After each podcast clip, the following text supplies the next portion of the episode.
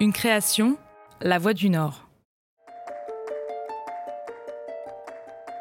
C'est le cauchemar des policiers lillois de la brigade criminelle parce qu'ils n'ont rien. C'était une énigme, ils, tuaient, ils violaient, ils disparaissaient et on savait rien, il n'y avait pas d'indice, il y avait, il y avait rien. Affaires sonores, le podcast des grands dossiers criminels de la région par Elodie Rabé. Dans cet épisode, retour sur l'histoire de Denis Vaccin, le seul tueur en série lillois interpellé grâce à un concours de circonstances.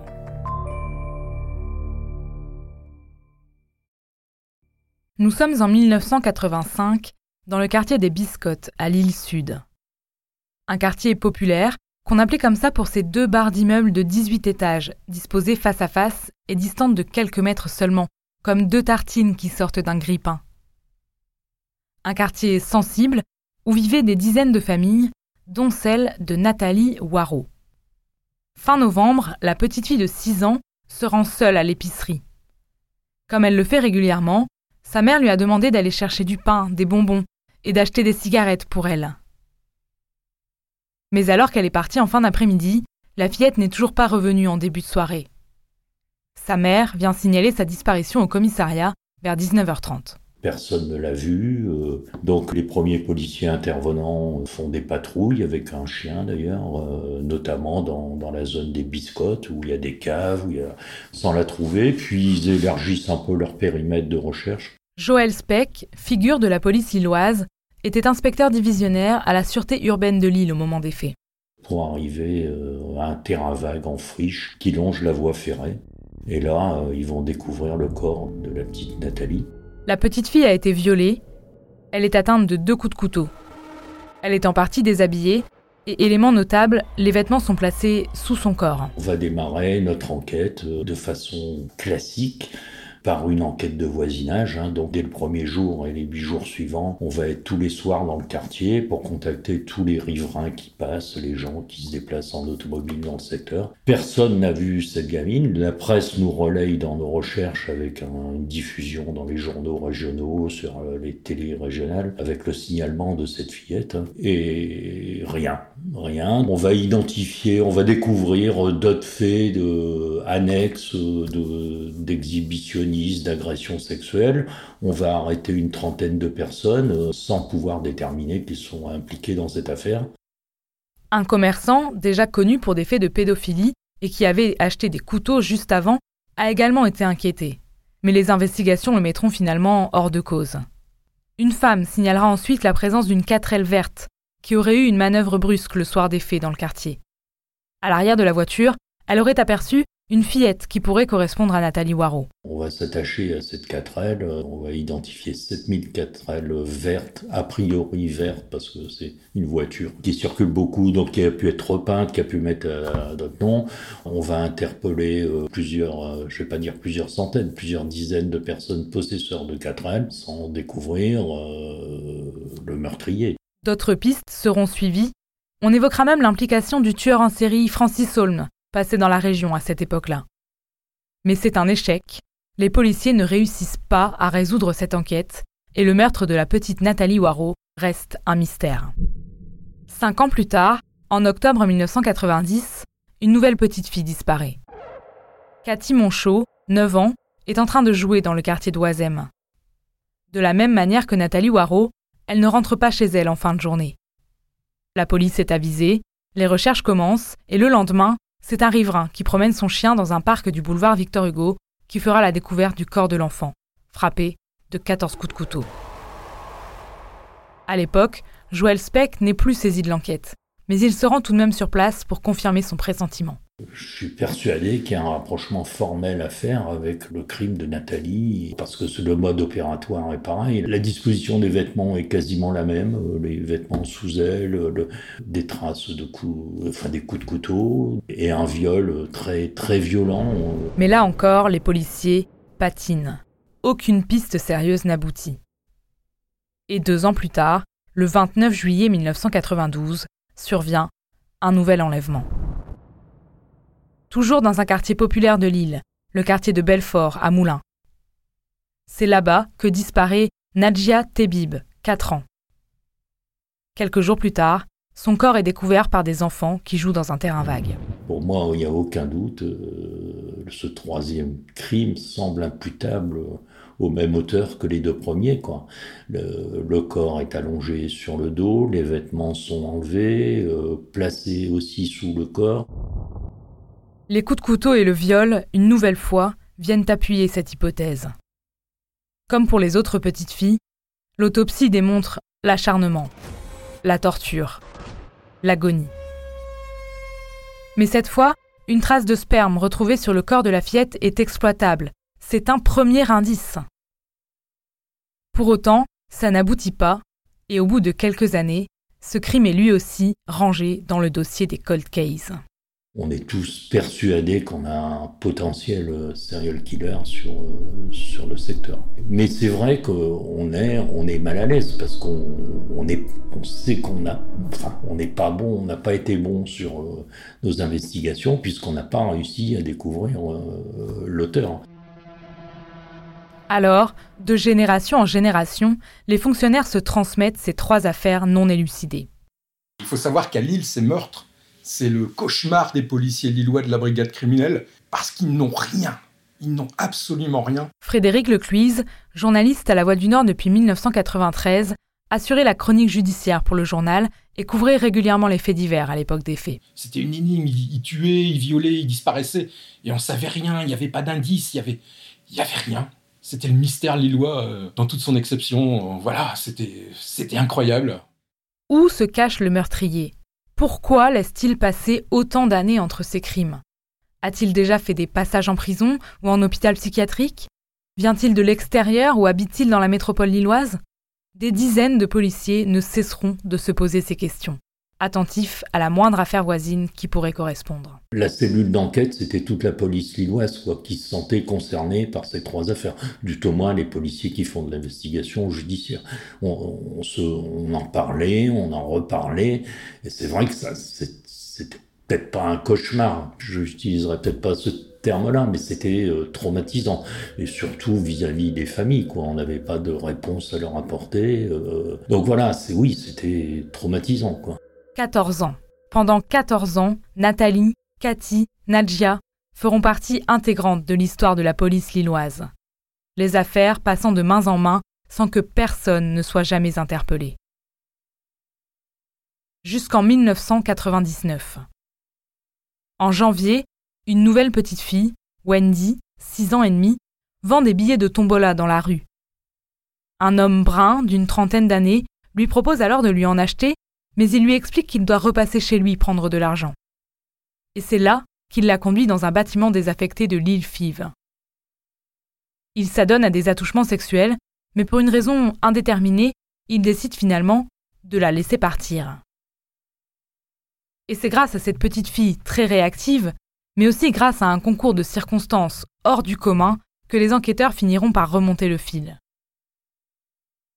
Après une enquête de voisinage, les policiers ont un suspect en ligne de mire, un marginal du quartier qui pourrait correspondre à la description donnée par l'enfant.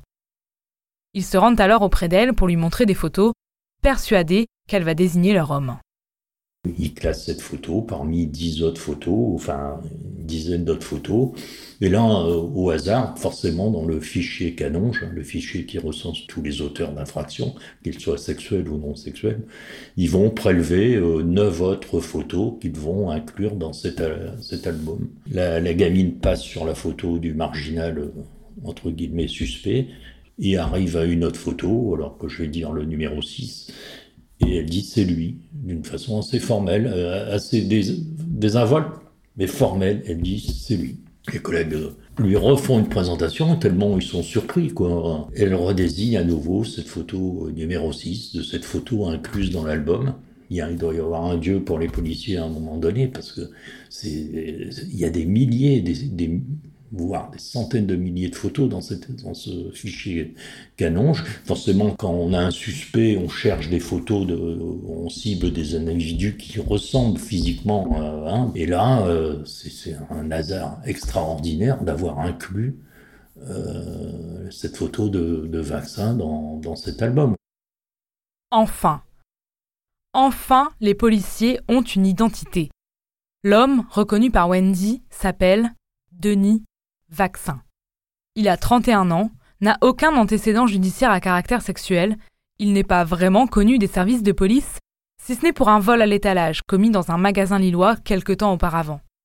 Et grâce à cette première interpellation, les enquêteurs vont pouvoir comparer l'ADN retrouvé sur le corps de Nadja Tebib et celui de Denis Vaccin.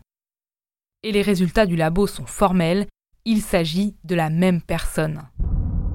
Confondu pour le meurtre de Nadja Tebib, Denis Vaccin va ensuite avouer les deux autres crimes commis sur Cathy Monchot et Nathalie Waro. Moi, j'y suis allé dans les familles des victimes et euh, là, c'était euh, ah, c'était le soulagement. Euh, ces gens qui étaient dans l'inconnu, qui n'avaient pas pu faire leur deuil, enfin, ils pouvaient mettre un nom et ils pouvaient mettre surtout une tête sur l'assassin de leur enfant. Les gens avaient parlé très librement, ils nous avaient confié leur douleur, leur peine et leur satisfaction de voir enfin cette, cette affaire aboutir. C'était Denis Vaccin va même indiquer avoir agressé sexuellement et violé d'autres enfants, dont des petits garçons, à qui il aurait laissé la vie.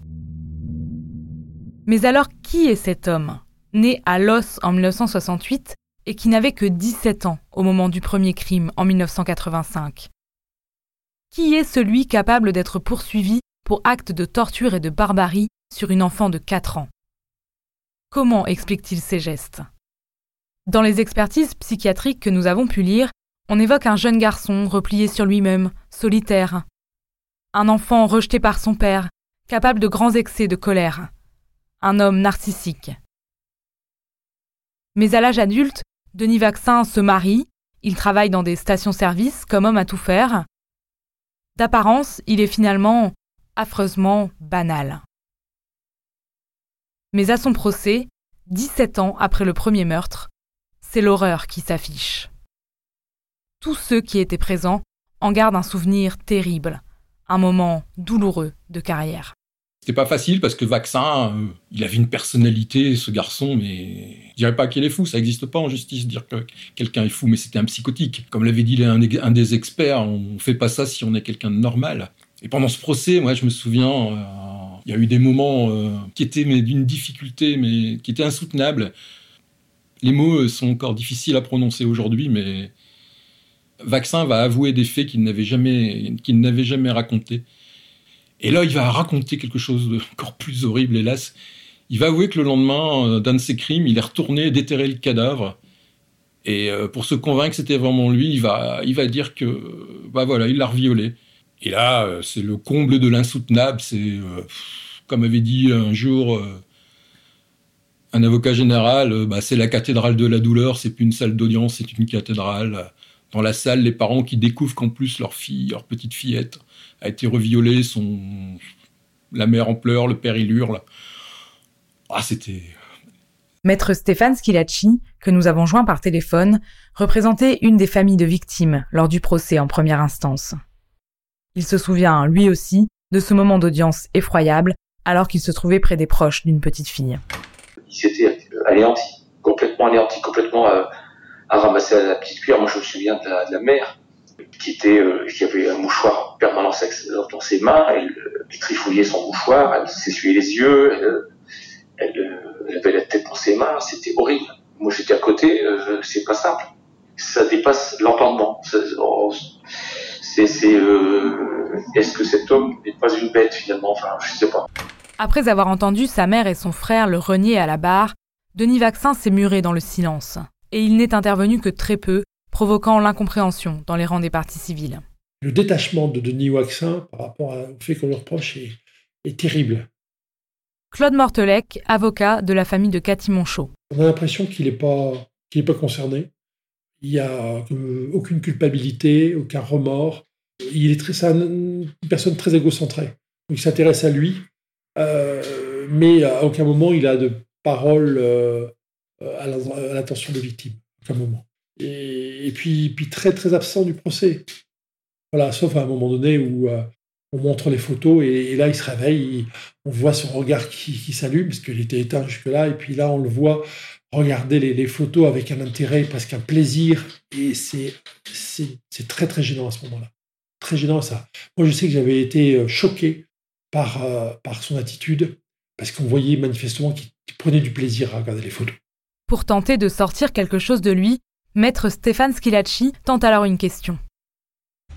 Imaginons que vous ayez à vous juger vous-même. Donc, en reconnaissant les faits, des faits quand même qui sont très conséquents, et vous voyez un peu le, toutes, ces toutes ces familles qui sont un peu détruites dans la salle, quelle est, selon vous, la peine que vous vous mettriez? Et lui, d'emblée, tout content, il fait perpète. Ah, perpète, perpète, voilà. Et, euh, les gens de la salle, ils étaient un peu surpris que ce type-là, il, se glorifiait presque d'avoir perpétuité, quoi. Bon, alors, ce qui m'a surpris, moi, euh, qui, qui, prouve que ce gars-là est quand même bien détraqué, c'est que lorsqu'il a eu euh, la peine maximale, il a eu euh, perpétuité avec une peine de sûreté de 30 années, ce qui est énorme, ben, il a fait appel. Il a, il a eu perpétuité avec 30 ans de prison et il fait appel. Et c'est Jean-Yves Moyard, avocat commis d'office, qui défendra Denis Vaccin lors du procès en appel devant la cour d'assises de Saint-Omer. Il sait que l'enjeu n'est pas pénal, mais il a un objectif le faire parler. L'avocat a tenté de créer un lien avec Denis Vaccin malgré son mutisme. Il lui échange des cigarettes, évoque son passé de pompiste chez Auchan. Et au deuxième jour d'audience, son client se décide enfin à sortir du silence. On avance et tout à coup il est capable de, de se raconter comme s'il était devant son intime préféré et, qui balançait tout. Et là, pour le coup, c'est 15 ans d'enquête, de, recherche, d'atermoiement, de on ne sait pas s'il était là, pas là, ce qu'il a fait, pas fait. Il les enchaîne. Alors, pareil, les dates, la chronologie de mémoire, il y a très peu de questions de, réorientation, etc. Il raconte.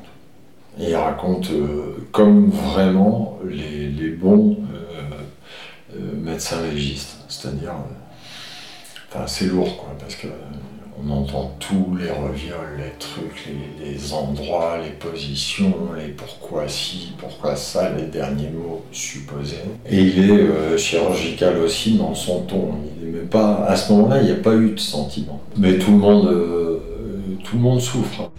Denis Vaccin n'aura qu'une seule explication à donner à ses gestes. Maître Claude Mortelec se souvient. Dans sa justification, euh, il prétendait, on ne sait pas si c'est vrai, mais c'est possible, qu'il avait été violé quand il avait 12 ans, euh, dans des conditions aussi abominables, hein, parce que l'agresseur avait pris un couteau et voulu l'égorger, avait égorgé un poulet, en disant que s'il ne se faisait pas faire, il, il le même sort que le poulet. Euh, et il reprenait tout le temps cet argument pour dire qu'en réalité, enfin, il tuait et il violait des enfants parce qu'il ne voulait pas qu'elle puisse enfanter d'un monstre comme celui qu'il avait violé. Et ça, ça a été ça très très ça ritournelle tout le temps du, procès. Alors ça, c'était euh, voilà. Et effectivement, les, les disent qu'il a un vécu persécutif qui génère de la haine et de la destructivité dans une logique paranoïaque. Aux côtés de cet homme que tout le monde décrit comme un monstre, maître Jean-Yves Moyard veut croire qu'il reste encore un peu d'humanité ce moment d'humanité qu'on attendait. Moi, je suis en train de plaider depuis une heure peut-être. Et euh, tout à coup, on entend d'énormes sanglots, amplifiés par les micros de la cour d'assises, euh, avec le, Denis qui a mis ses cheveux au-dessus du, truc et qui... et qui dit pardon, pardon, pardon, pardon, à l'infini. Mais fort, hein. Et personne doute hein, sur le moment. Il a, pas, a pas de on se demande si c'est la phrase pour faire joli ou je sais pas quoi. Et donc je m'arrête net parce que je suis incapable, mais vraiment incapable pour le coup. Je repleure, on me dirait que j'ai pleuré beaucoup, mais c'était. On est dans des tels tréfonds, on est au fond du monde, on, se dit, mais. Et, euh, et tout à coup, euh, ce qu'on n'a jamais eu en trois semaines, pas un signe, de, pas un pardon, pas pas une larme, enfin rien, rien, rien, rien. Ben, D'un seul coup, il, il chiale, il demande, comme un gamin pris en train de voler une pomme. Et donc je m'arrête net, moi, à ce moment-là. Je finis pas, je sais plus ce que j'étais en train de dire. Tout le monde s'arrête net. Moi, le premier, je suis sur le, le parquet. Tout le monde est figé littéralement. On écoute ce garçon pleurer. Voilà, et demander pardon. Tout le monde est bouleversé par ce qui vient de se produire. Et l'autre, il continue à octer dans son micro. Et ça se finit comme ça, ce procès. Enfin, l'audience se finit comme ça. Ce qui était aussi un moment incroyable, parce que, parce que voilà, on l'avait eu, ce moment bah, d'humanité. On se souvenait que c'était un... malgré tout. Denis Vaccin sera finalement condamné à la réclusion criminelle à perpétuité, assorti d'une peine de sûreté de 29 ans, soit un an de moins qu'en première instance. 35 ans après son premier crime, le nom de Denis Vaccin éveille encore l'horreur pour beaucoup d'habitants de la métropole lilloise. À l'heure actuelle, il est le seul tueur en série connu sur le territoire.